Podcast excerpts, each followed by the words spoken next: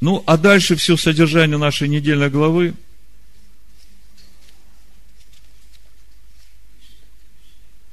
Оно как раз шаг за шагом освещает вот те сферы нашей жизни, нашей души, в которых нам надо себя взвесить, прежде чем нас взвесят на Рошашана. Ну вот 17 глава Дворим начинается.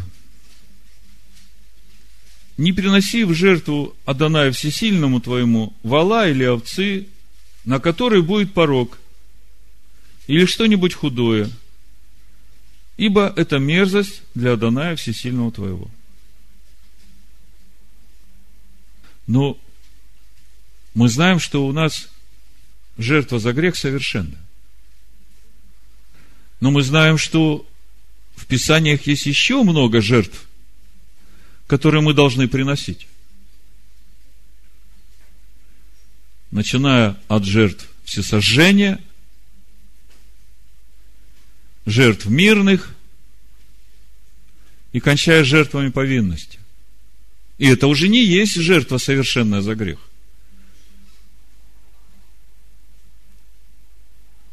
Так вот, Разве случайно такая последовательность?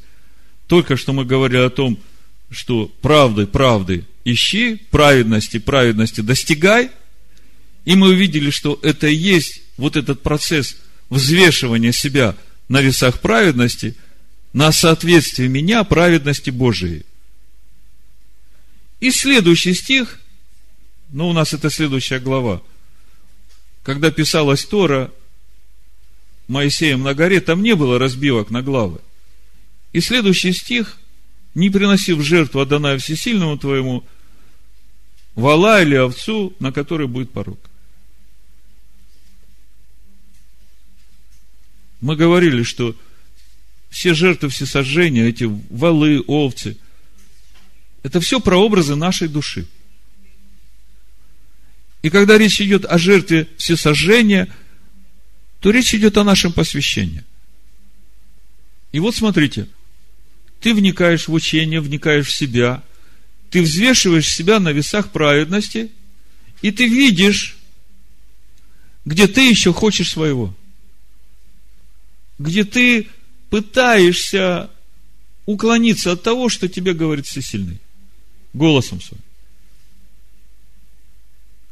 И ты со всем этим приходишь на служение – и пытаешься славить Бога, пытаешься войти в Его присутствие, как бы чувствуешь, что Он здесь рядом, а ты сухим остаешься.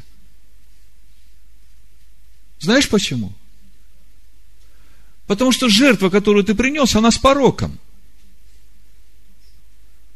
Потому что ты там, в себе, не раскаялся перед Всевышним в своем упорстве – Когда ты приносишь жертву всесожжения, а ты должен приносить ее и утром, и вечером, каждый день. Если ты в течение дня услышал или увидел, взвешивая себя, что ты где-то уклонился, то это первое, с чего надо начать. Надо очистить свою душу от всякого порока, а потом только приносить ее в жертву всесожжения. Если посмотреть книгу Левит, то в первой главе там написано, что жертва всесожжения дает благоволение от Всевышнего на очищение грехов. То есть, есть твое раскаяние, есть твое желание обратиться, и есть твое посвящение Всевышнему, ты просто говоришь, отче, прости меня, я, я опять потворствовал своей прихоти. Это не мое, убери это от меня. Я хочу весь принадлежать тебе. Очисти душу мою. Я посвящаю всего себя тебе. Как только ты это сказал, ты сразу чувствуешь, потекла. Потекла жизнь Божия, начинает наполнять каждую твою клеточку. Любовь начала разливаться по тебе. И радость, и мир, и исцеление. Дальше мы читаем в нашей же недельной главе, об идолопоклонниках. Если найдется среди тебя в каком-либо из жилищ твоих, это 17 глава 2 стих, который Адонай Всесильный твой дает тебе, мужчина или женщина, кто сделает зло пред очами Адоная Всесильного твоего, приступив в завет его, и пойдет и станет служить иным богам, и поклонится им или солнцу, или луне, или всевоинству, всему воинству небесному, чего я не повелел, то ты хорошо разыщи. И седьмой стих, истреби зло из среды себя. Мы сейчас никого не убиваем, кроме греха в себе. Нам только с самим собой разбираться надо. Вникай в себя и в учение, так спасешь себя и слушающих тебя. Поэтому посмотри, нет ли в тебе чего-нибудь в твоем поклонении Адонаю из того, что он не повелел. Это очень важно. Потому что если ты празднуешь 24 декабря Рождество Христова, то условия этого нет. Он этого не повелел. А если ты посмотришь на корни празднования этого праздника и на традиции, как это празднуется, то ты тогда увидишь, что это суть поклонения этим светилам. Если хочешь жить жизнью всесильного, наполненный его жизнью, то тогда подумай, что тебе с этим делать. Все ведь начинается, смотрите, приступил завет. То есть, хотя бы просто возьми 10 заповедей и посмотри. Если все в порядке, слава всесильному. Взвесил, есть соответствие, идем дальше. Дальше у нас сложные вопросы. Если ты взвесил и не можешь рассудить, затруднительно для тебя. Слово говорит, иди на то место, которое избрал Всевышний, приди к священникам, левитам, это 9 стих, 17 глава, и к судье, который будет в те дни, то есть к первосвященнику, и спроси у них, как они тебе скажут, так и поступи. И самое важное, видите, 12 стих в конце. И так истреби зло от Израиля. В сегодняшней недельной главе мы будем несколько раз встречать вот эту мысль. Смой себя невинную кровь, истреби зло из среды себя. Почему так Слово заботится об этом. Потому что приближается время суда. И от того, каким ты предстанешь, будет зависеть, как ты будешь жить в следующем году. Или развитие многих вод достигнет тебя, или развитие многих вод не достигнет тебя. Дальше идет постановление о царе в книге Откровения мы читаем, 5 глава, 10 стих, что Машех Иешуа сделал нас царями и священниками Богу своему. И мы будем царствовать на земле. Поэтому это конкретно заповедь каждому из нас. Потому что мы царствуем в этом мире не сами по себе. Всевышний через нас царствует в этом мире. И для того, чтобы он царствовал, Тора нам говорит, что надо делать. Смотрите. 16 стих. Чтобы он не умножал себе коней и не возвращал народа в Египет для умножения себе коней, ибо Адонай сказал вам, не возвращайтесь более путем сим. Здесь очень много. Помню, когда Всесильный только привел меня к себе, и было это испытание очень серьезное на верность. Когда решался вопрос, доверить мне это служение или нет. И тогда мне Всесильный сказал, не возвращайся тем путем, которым ты пришел. И вы знаете, очень трудно было не возвратиться, поскольку по-новому еще думать не научился. И все время, как бы пытаясь найти выход в сложившейся ситуации, все время старался решать тем опытом, который у тебя уже был. Просто по милости Всевышнего он меня всегда останавливал и говорил, не возвращайся тем путем, которым ты пришел. Чтобы не умножал себе жен, ну, я не понимаю, царь Соломон читал это или нет.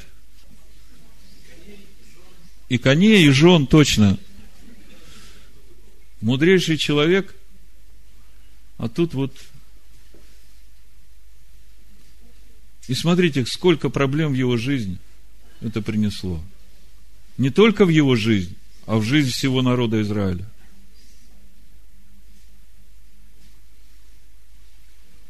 Восемнадцатый стих здесь же. Но когда он сядет на престоле царства своего, должен списать для себя список закона всего с книги, находящийся у священников и левитов.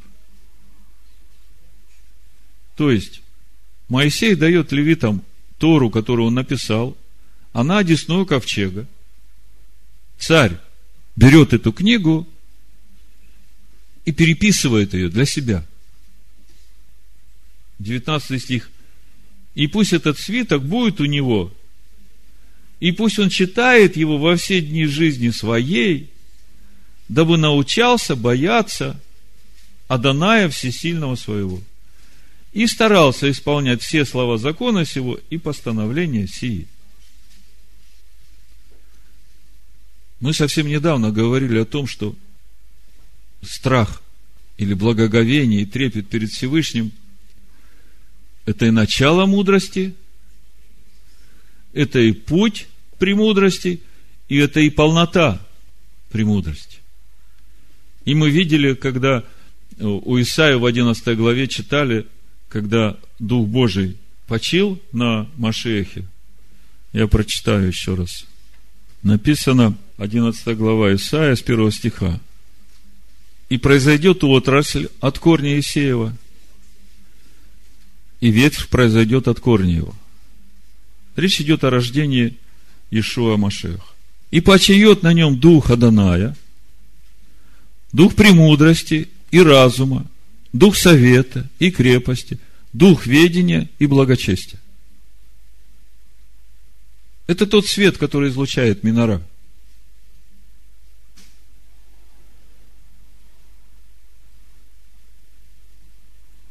И смотрите, все это для чего? И страхом Аданая исполнится. И когда это произойдет, вот тогда он будет судить уже не по взгляду своих очей,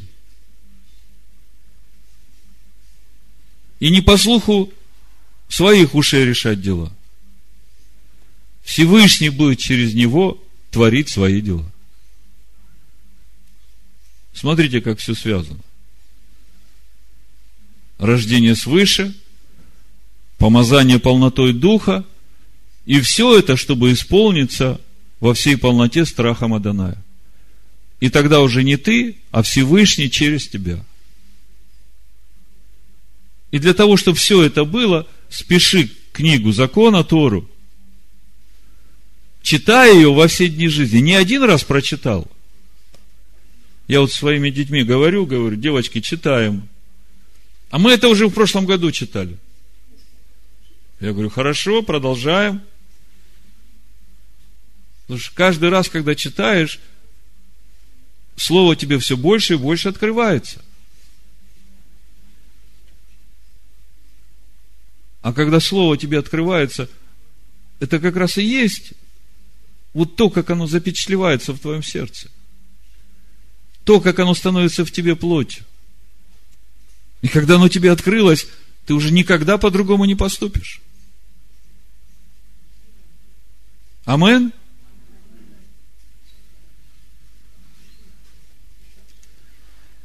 Дальше у нас забота народа о левитах-священниках.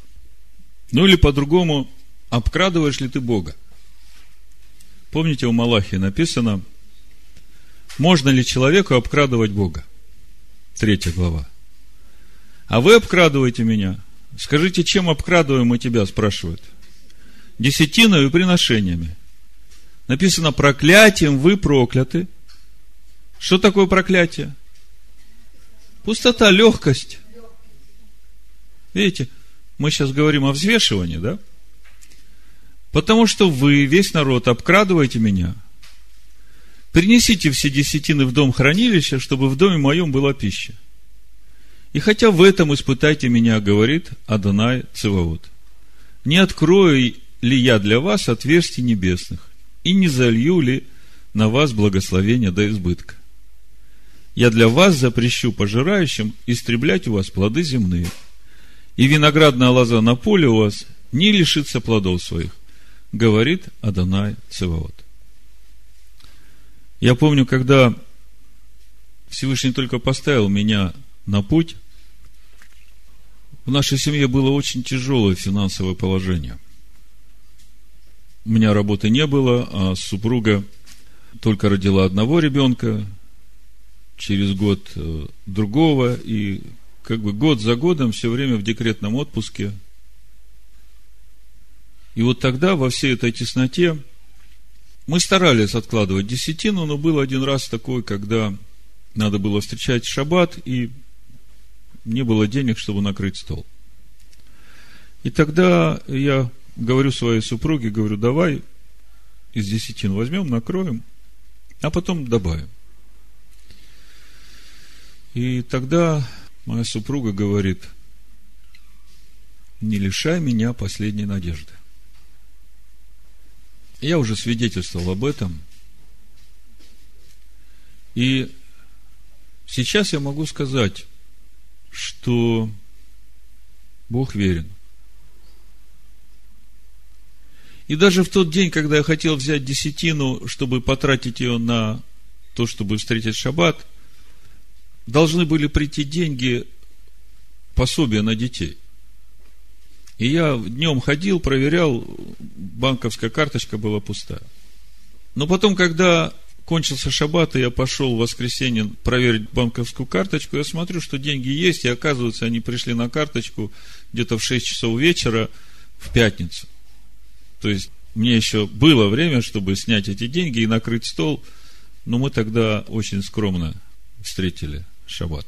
То есть, даже тогда он остался верным, и просто по моему неверию, скажем так, мы не встретили праздничный шаббат. Значит, э, на прошлой неделе я получил письмо на сайт. Одна сестра пишет, слушая вашу проповедь прошлого шаббата, чтобы невидящие видели, радовалась и ликовала голосу истины. Слава Всесильному! Вижу цельную картину, а не греческое расчленение. Получил ответы на свои вопросы.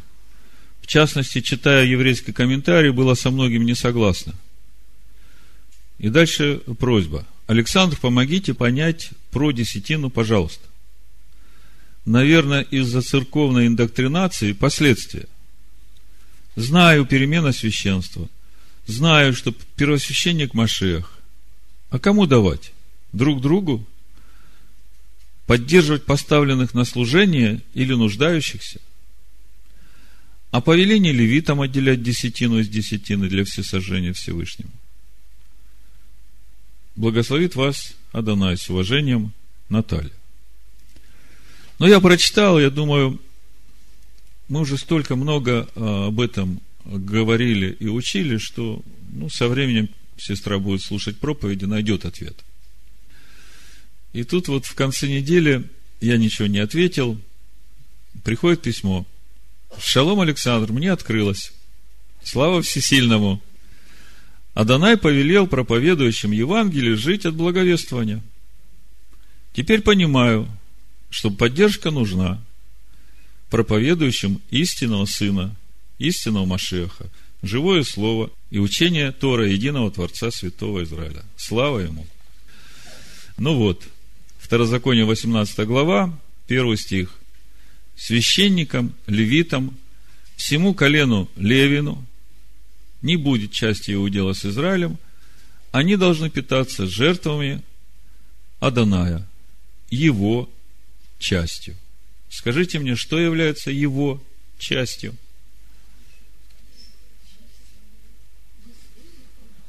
Амен. Его часть – это десятая часть из всего, что мы получаем. Дальше. Против гадателей, прорицателей, ворожей, чародеев. 18 глава, с 9 стиха написано. Когда ты войдешь в землю, которую тебе Адонай Всесильный твой дает, тогда не научись делать мерзости, какие делали народы сии не должен находиться у тебя, проводящий сына своего или дочь свою через огонь, прорицатель, гадатель, ворожея, чародей, обаятель, вызывающий духов, волшебник и вопрошающий мертвых. Ибо мерзок пред Адонаем всякий, делающий это, из-за сии-то мерзости Адонай всесильный твой изгоняет их от лица твоего. Будь непорочен пред Адонаем всесильным твоим. Видите, как опять Главная цель, чтобы нам оставаться непорочным, томим, целостным. И когда мы говорили о слове томим, целостность, мы говорили, что когда я целостен, тогда вот это земное и небесное во мне, оно едины. То есть, я соединился с Машехом. Помните, в Иоанна 17 главе Ишуа говорит, да будут едины они, как я в тебе и ты во мне, Отче. Да будут совершены воедино.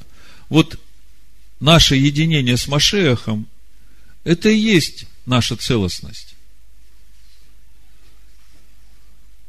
Так вот, мы видим, что, разбирая нашу главу, мы открываем для себя этот путь в нашу целостность, в наше соответствие с Машехом, со Словом. И говоря о этих предсказателях, гадателях, это такая вещь, которая, в общем-то, ну, например, желание знать будущее, да? Это естественное желание каждого человека. Мы читали недавно книгу Даниила, там целый штат волхвов, гадателей, которые э, по звездам, по птицам предсказывали, что, как и он, значит, слушал это, какие-то решения принимал. Я когда читал комментарии традиционные, много э, там описано, все эти виды, как, что, размышления мудрецов по этому поводу. И что я из этого всего для себя вынес? Почему Бог говорит, что у вас этого ничего не должно быть? Помните, мы во второзаконии в 4 главе недавно читали, там речь идет о том, что звезды Бог уделил для всех народов. А помните Авраама, когда он пришел к Всевышнему, говорит, ты мне наследство не дал. Написано, и было сказано слово Аданая к нему, и сказано – не будет он твоим наследником, ну там, Елиазер. Но тот, кто произойдет из чресл твоих, будет твоим наследником. И вывел его вон. И сказал, посмотри на небо и сосчитай звезды. Если ты можешь счесть их, и сказал ему, столько будет у тебя потомков. Вот это вывел его вон, как бы на иврите – вложена такая мысль, что Всевышний поднял его выше вот этого мира, который управляется этими звездами. И когда он его вывел, то Авраам увидел, что эти звезды управляют этим миром, но Всевышний управляет этими звездами. И поэтому Всевышний говорит, вы вот этих всех предсказателей не слушайте. Я вам сейчас почитаю, что Рамбан пишет об этом управлении в Поднебесье. Он говорит, они будут оттуда какую-то информацию выхватывать. Это все поднебесье, это все вот эти сарим, которые управляют народами. Помните, у Даниила читаем, там противостоял князю персидскому, да, сейчас иду противостоять князю греческому. Это все вот эти сарим, которые управляют народами.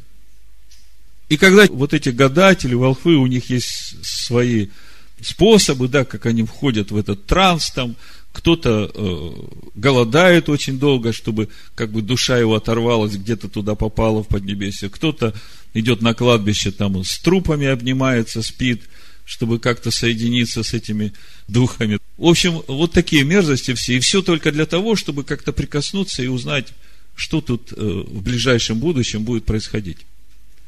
Всевышний говорит, Авраам, посмотри, вот то, чем они всем занимаются – это для народов. Но ты же мой народ. И придет время, когда вы будете всем управлять. Вы будете царями и священниками. Все народы придут и поклонятся предо мной. А вы будете учить их и править ими. Ну, вот так я это вижу. Я прочитаю немножко, как Рамбан описывает про эти сарим. Ну, значит, комментарий на эти стихи. Мерзость для Всевышнего всякий делающий это, и за эти мерзости всесильный Бог изгоняет их перед тобой. Цельным будь перед Богом всесильным твоим. Значит, э, а теперь познай и постигни суть магии. Так Рамбан пишет. Творец, да будет он благословен, создавая Вселенную, поручил обитателям высших миров управлять процессами, происходящими в нижнем мире – и он поставил события, происходящие на Земле, в зависимость от движения, расположения планет и звезд, как это известно знатокам астрологии. А управлять планетами и звездами он поручил ангелам и сарим, которые стали душами этих небесных тел. И они управляют ими в соответствии с установленными им, Всевышним, неизменными законами. И он запретил тебе предсказания и гадания, поскольку превознес тебя выше всех народов земли. Я хотел вам прочитать четвертую главу Второзакония, вот сейчас будет самое время. Смотрите. С 15 стиха, 4 глава Второзакония. Твердо держите в душах ваших, что вы не видели никакого образа в тот день, когда говорил к вам Адонай на Хариве среды огня. Дабы вы не развратились и не сделали себе изваяние, изображений какого-либо кумира, представляющих мужчину и женщину – изображение какого-либо скота, который на земле, изображение какой-либо птицы крылатой, которая летает под небесами, изображение какого-либо гада, ползающего по земле, изображение какой-либо рыбы, которая в водах ниже земли. И дабы ты, взглянув на небо, и увидев солнце, луну и звезды, и все воинство небесное, не прельстился и не поклонился им, и не служил им, так как Адонай Всесильный твой – уделил их всем народам под всем небом. А вас взял Адонай и вывел вас из печи железной из Египта, дабы вы были народом его удела, как это ныне видно. Значит, читаю дальше комментарий. Другие народы отданы под власть созвездий, подчинены им. Потому-то и написано, а тебе иное дал Бог, не то, что им. И об этом же написано, чтобы, взглянув на небо и увидев солнце, луну и звезды и все воинство небесное, не соблазнился ты поклоняться ему, служить тому, что создал Бог Всесильный для прочих народов под небесами. И еще. Все в руках небес. И Всевышний Бог богов, вознесенный над мирозданием. И Он может изменять систему небесных сфер, звезд и планет в соответствии со своей волей, опровергая любые предсказания гадателей и волхвов. Нам следует верить, что происходящее человеком зависит от его служения Творцу – чтобы вы видели разницу между народами, которые на весах легче пустоты, и его народом. Смотрите. Притчи, 14 глава, 34 стих написано. Праведность возвышает народ. В единственном числе народ, видите? А беззаконие – это бесчестие народов во множественном числе.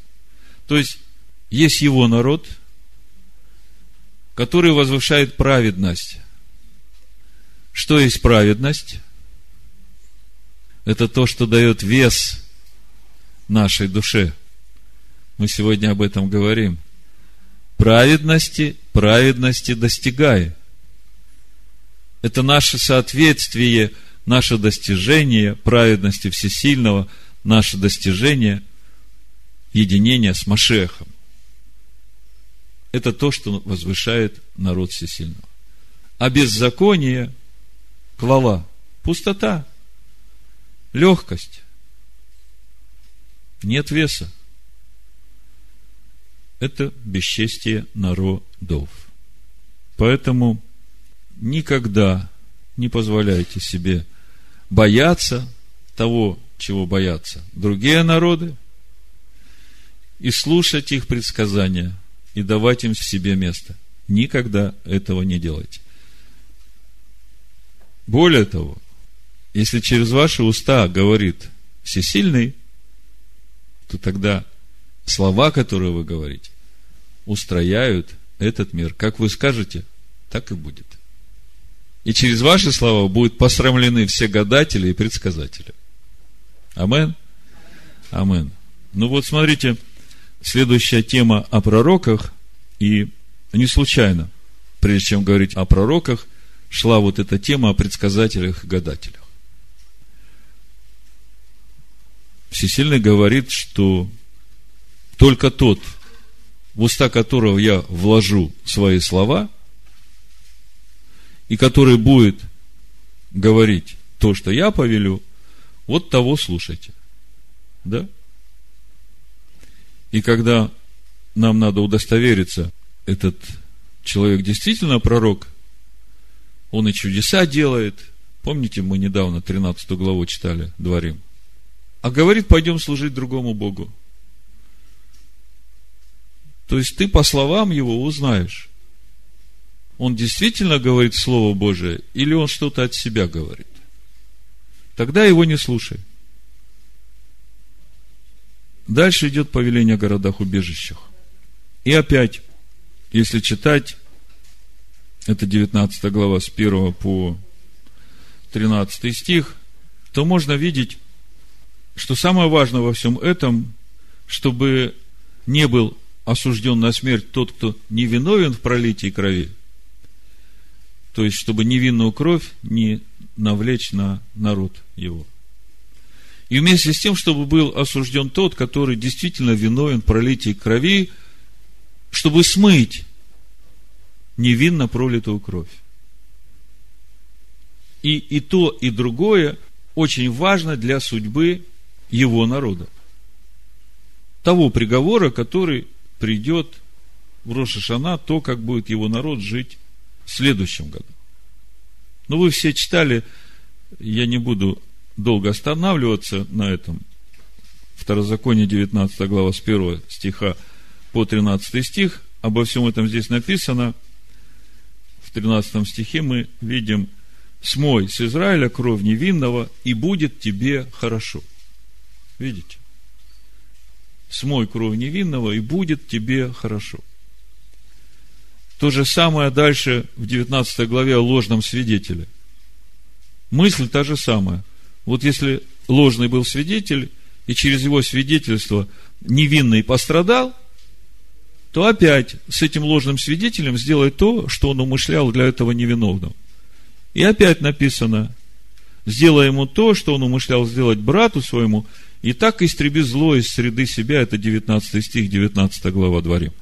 То есть, опять мы видим, что Всевышний заботится, чтобы в его народе не было никакой неправды. И вся эта глава, вся наша недельная глава заканчивается заповедью о телице с проломленным затылком. игла Аруфа. И когда мы смотрим на суть этой заповеди, опять акцент на то, чтобы в его народе не было никакой невинно пролитой крови. Я прочитаю. 21 глава. Если, с первого стиха, в земле, которую Адонай Всесильный твой дает тебе во владение, найден будет убитый, лежащий на поле, и неизвестно, кто убил его, то пусть выйдут старейшины твои, судьи твои, измерят расстояние до городов, которые вокруг убитого. И старейшины города того, который будет ближайшим к убитому, пусть возьмут телицу, на которой не работали, и которая не носила ярма, и пусть старейшины того города отведут сию телицу в дикую долину – которая не разработана и не засеяна, и заколют там телицу в долине. И придут священники, сыны Левина, и все старейшины города того, ближайшие к убитому, пусть омоют руки свои над головой телицы, зарезанной в долине, и объявят и скажут, руки наши не пролили крови сей, глаза наши не видели, очисти народ твой Израиля, который ты, Адонай, освободил, и не вмени народу твоему, Израилю, невинной крови. Видите, опять акцент на то, чтобы в его народе не было никакого неправедного суда, не было никакой невинно пролитой крови. И они очистятся от крови. Так должен ты смывать у себя кровь невинного, если хочешь делать доброе и справедливое пред очами Адоная. И все это для того, чтобы в нас не было препятствия для Духа Всесильного. Чтобы наша праведность достигала праведности Всесильного, чтобы мы соединялись с Ним, чтобы Ему просторно в нас было, чтобы та праведность, которую мы достигаем, была поистине праведностью Всесильного. Ну и особое место в нашей главе занимают заповеди о войне. Скажу несколько слов, и потом мы закончим. Тут очень много, это очень важная тема. Во-первых, когда его народ выходит на войну, важно, чтобы не было расслабленных сердец. Важно, чтобы в рядах этих воинов не было никого, кто может, э, взявшись за плуг, повернуться назад, как Иешуа говорит чтобы такие не расслабляли сердца тех, которые действительно вышли на войну. И мы говорим о духовной войне, мы против плоти и крови не воюем, но в нашем стоянии в истине, в нашем стоянии за учение, которое дал Всесильный, за Тору, мы должны ничего не бояться. Здесь об этом Тора нам и говорит – когда ты выйдешь на войну, 20 глава, 1 стих, против врага твоего, увидишь коней, колесницы и народа более, нежели у тебя, то не бойся.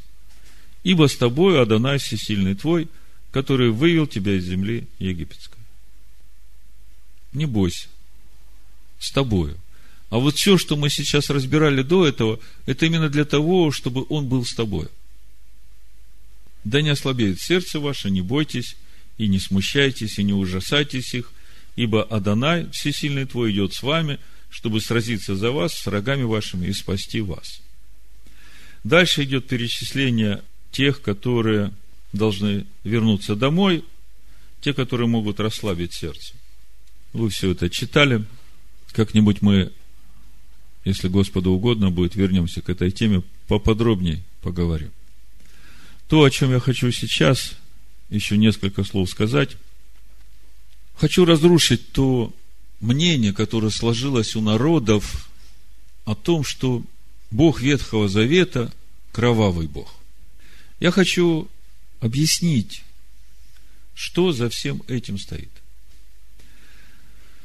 Значит, э, прочитаю сначала Второзаконие 20 глава с 10 стиха, несколько стихов.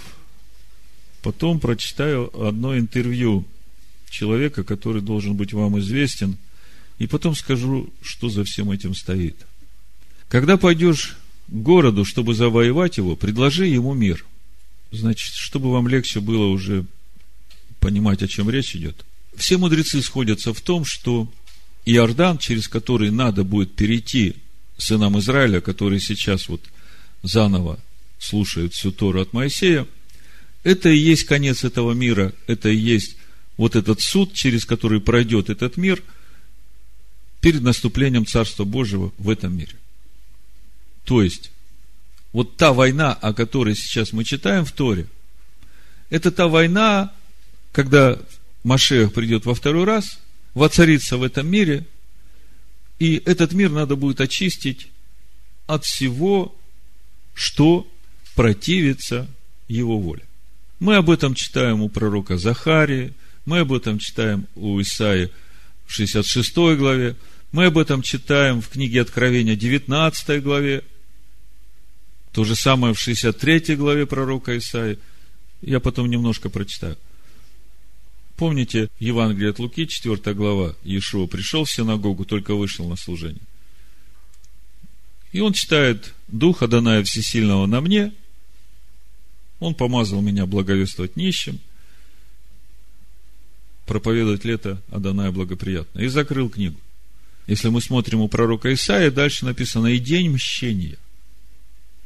И про этот день мщения почему-то никто нигде христианских церквях не говорит. Хотя день мщения будет проводить тот же Иешуа Машех, который вот сейчас пришел благовествовать лето Господне благоприятное, которое уже 2000 лет длится. Так вот, в этом контексте, чтобы вам легче было понимать, о чем здесь. Когда пойдешь к городу, чтобы завоевать его, предложи ему мир. Если он согласится на мир с тобой и отворит тебе врата, то весь народ, который найдется в нем, будет платить тебе дань и служить тебе. Если же он не согласится на мир с тобой и будет вести с тобой войну, то осади его.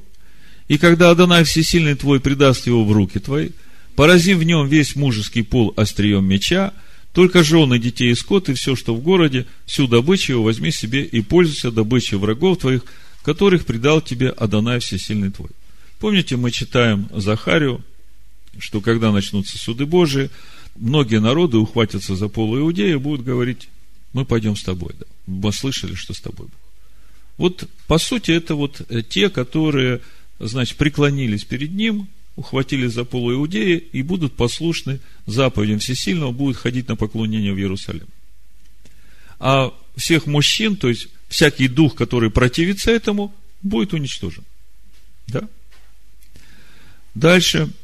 А в городах сих народов, 16 стих, которых Адонай Всесильный твой дает тебе во владение, не оставляют живых ни одной души, но предай их заклятию хитеев, амареев, хананеев, ферезеев, ивеев и иусеев, как повелел тебе Адонай Всесильный твой, дабы они не научили вас делать такие же мерзости, какие они делали для богов своих, и дабы вы не грешили перед Адонаем Всесильным вашим. Ну, это те народы, о которых Бог еще Аврааму говорил за 400 лет до этого. Бог долго терпеливо ждал, чтобы народы обратились от того зла, которое они делают. И у мудрецов описано все, что они делают. Вы знаете, страшно читать. Я даже не хочу во все это дело погружаться. Я просто хочу вам показать. Тора ведь духовно. Тора это замысел, по которому Всевышний устрояет Царство Божие на земле. Да? Вот недавно я прочитал одно интервью, человек, которого, ну, когда-то я уважал за его принципиальность, правдивость. Значит, э, Познер, Владимир Познер. Это интервью было 30 июня этого года. Значит, журналист у него спрашивает, в числе книг, которые вы советуете прочитать, есть Библия. Это так. В ней есть что-то такое, что стало для вас откровением с точки зрения, например, истории – нет.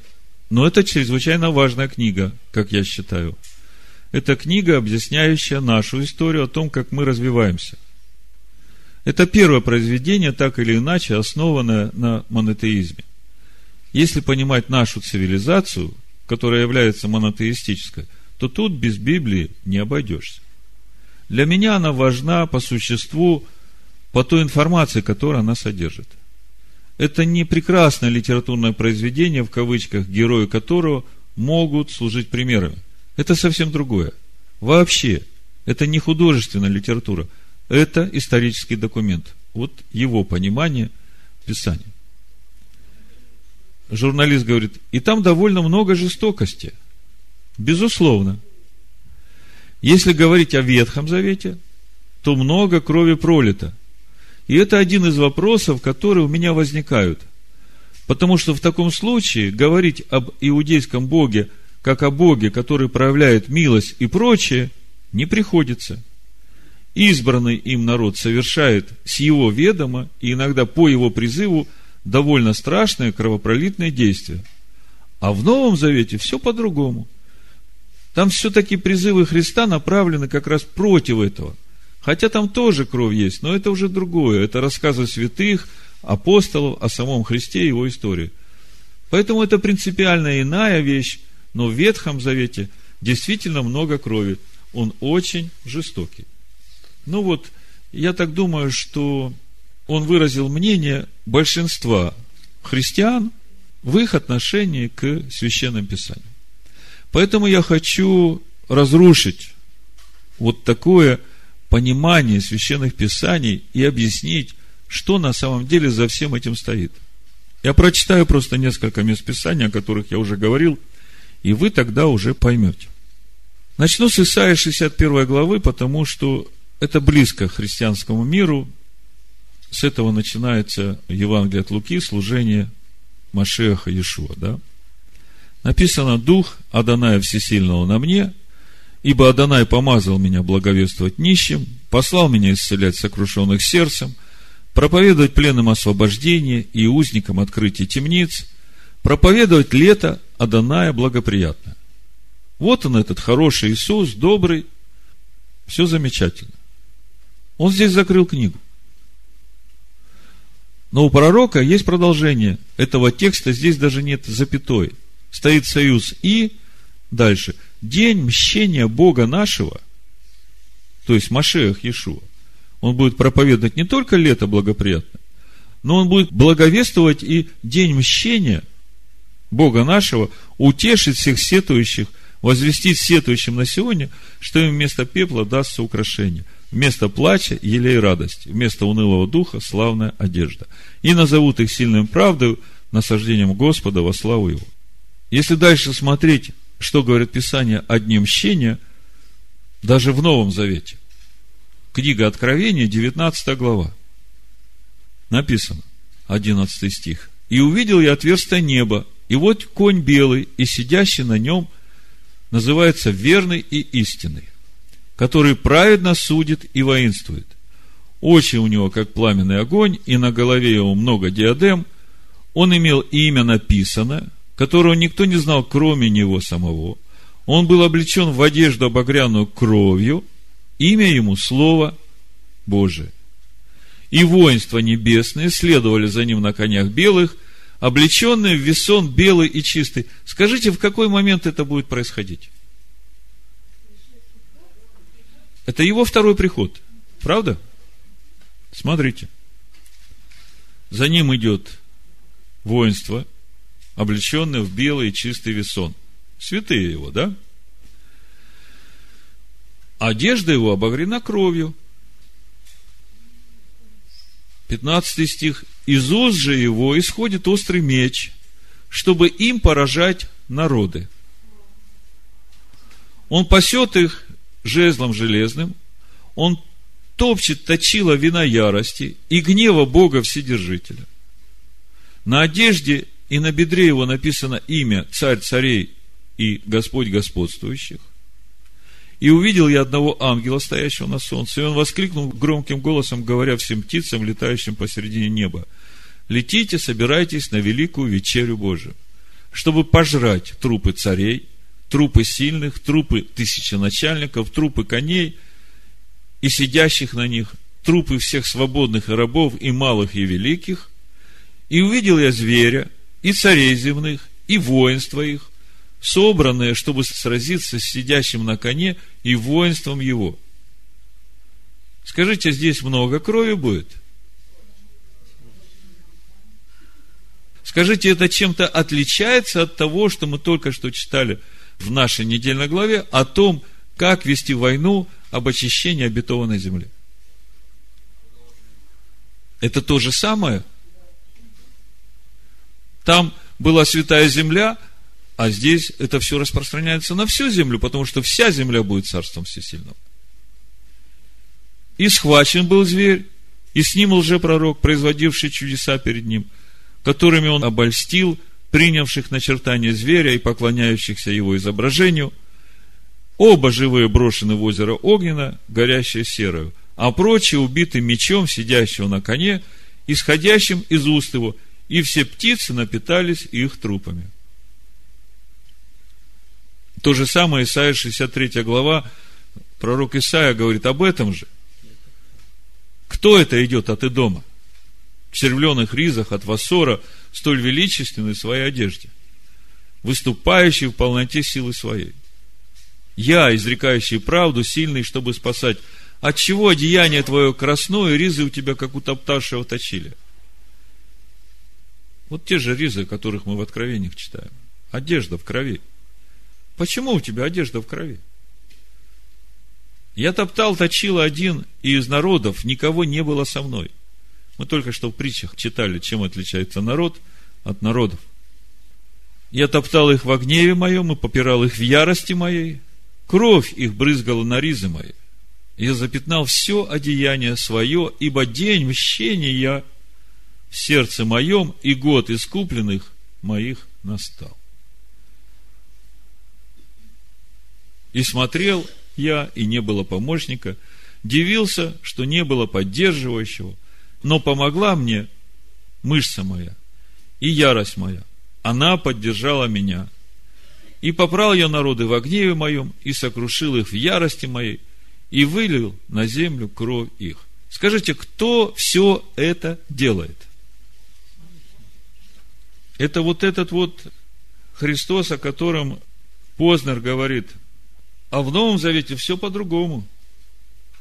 Я понимаю, что Познер, как журналист, отразил, как зеркало, вот отношение к священным писаниям людей, которые в его кругу, а мнение людей его круга, оно как-то связано с мнением того христианского мира, который он знает, и того Иисуса Христа, который проповедуется в этих церквях.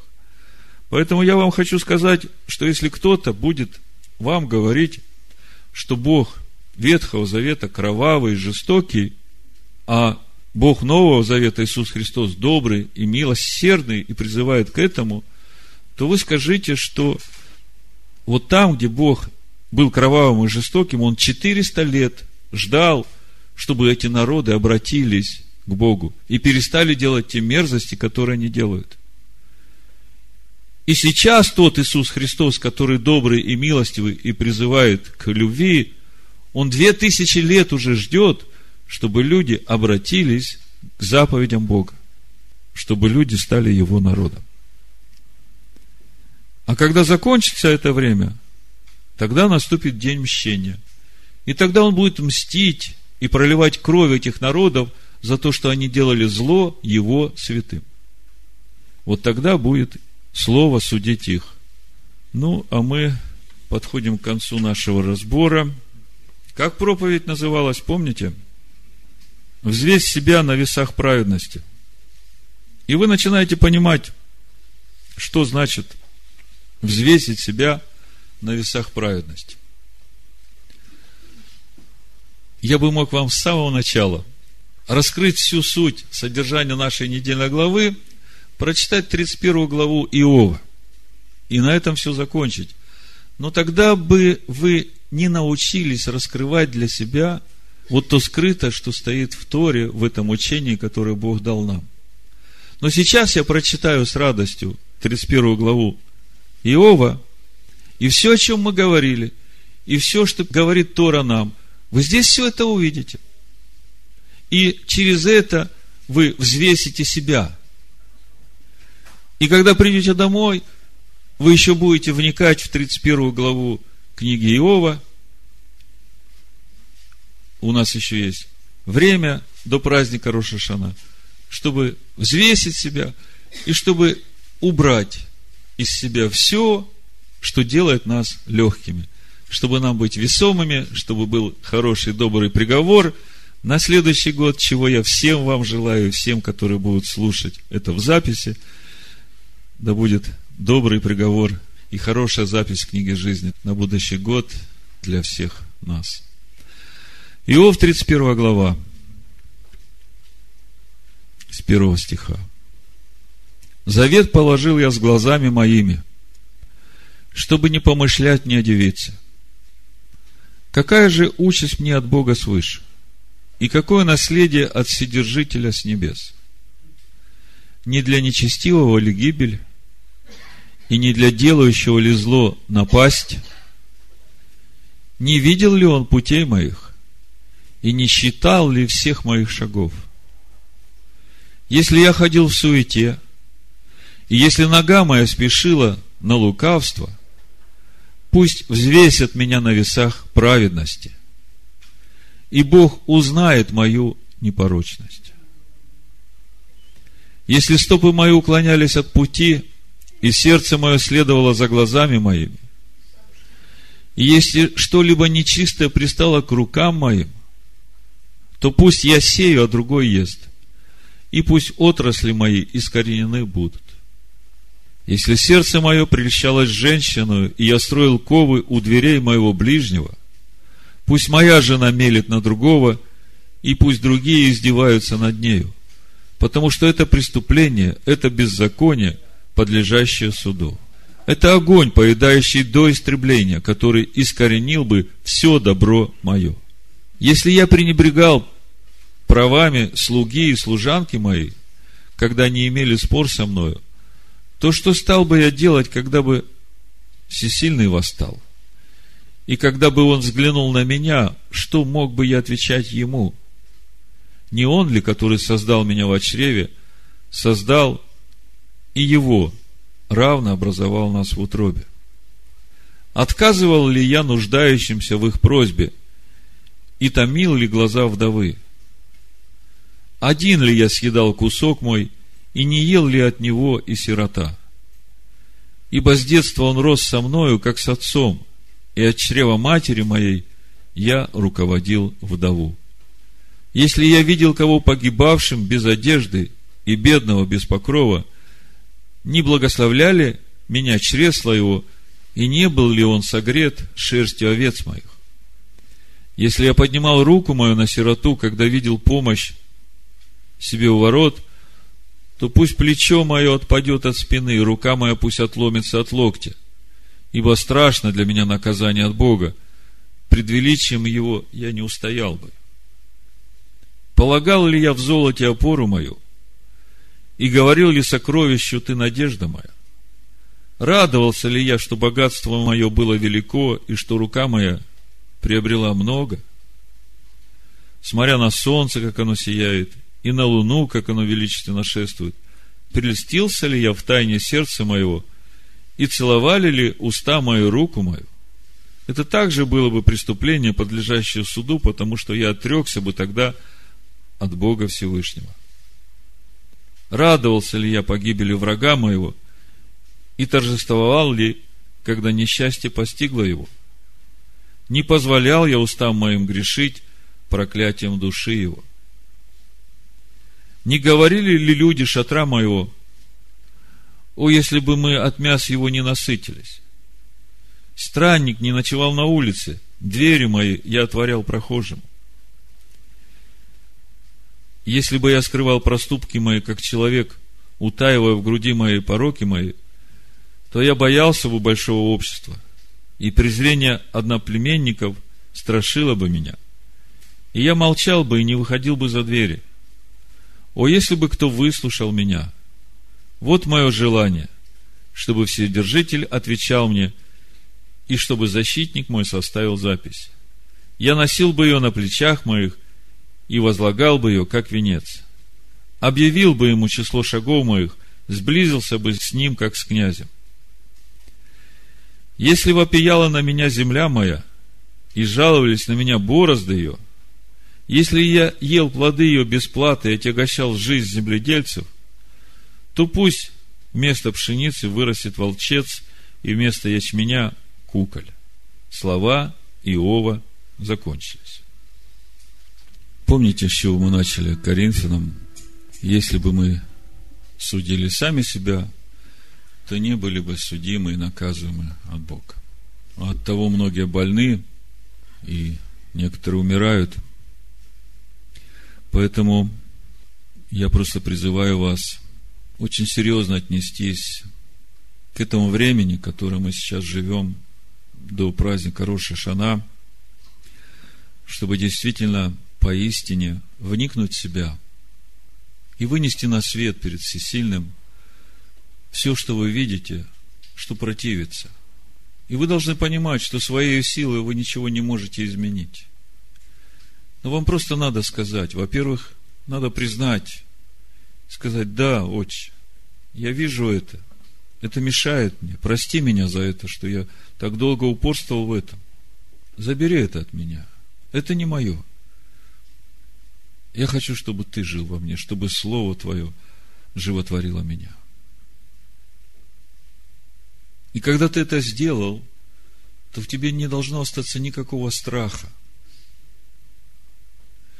И в тебе не должно остаться никакой виноватости. Понимаете, если мы не искренне раскаиваемся, тогда после такой молитвы мы ходим виноватыми. Мы все время чувствуем вину за собой, что где-то мы виновны перед Богом. Не должно быть никакой виноватости. После этой молитвы должно быть чистое сердце. Должна прийти радость. Вы должны ощутить, как это его любовь, его тепло начало течь, наполнять вас. И это для вас свидетельство, что вот оно, я получил это. И не позволяй никаким страхам больше вгонять тебя в депрессию, в уныние, виноватость.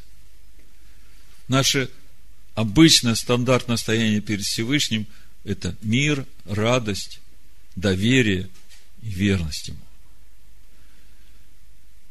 И тогда все остальное, верь, Он устроит наилучшим образом. И разлитие многих вод, чего будут бояться народы, ты не бойся. Ты ему доверяешь, а он сделает все лучшим образом для тебя. Может быть, ты еще не знаешь, что самое лучшее для тебя, а он знает. Доверяй ему. Отче, мы благодарим Тебя за этот день. Благодарим Тебя за Слово Твое, за Сына Твоего, за Дух Твой, который ведет нас, учит нас, взращивает нас. И мы просим Тебя, излей свою милость сейчас на каждого из нас. Мы все нуждаемся в Твоей милости – мы все хотим прилепиться к Тебе, соединиться с Тобой, чтобы Тебе у нас жить, ходить и творить волю свою. Благослови нас сейчас. Благослови. Благословите десятины и приношения. Пусть Твое умножение, умножение познания Тебя – в сердцах наших, в душах наших, во всех пределах наших придет к нам. А мы будем славить и благодарить Тебя. Мы будем радоваться Твоей радостью. Потому что Твое присутствие у нас и Дух Твой наполняет нас. Вы меня, Машеха Ишуа. Аминь.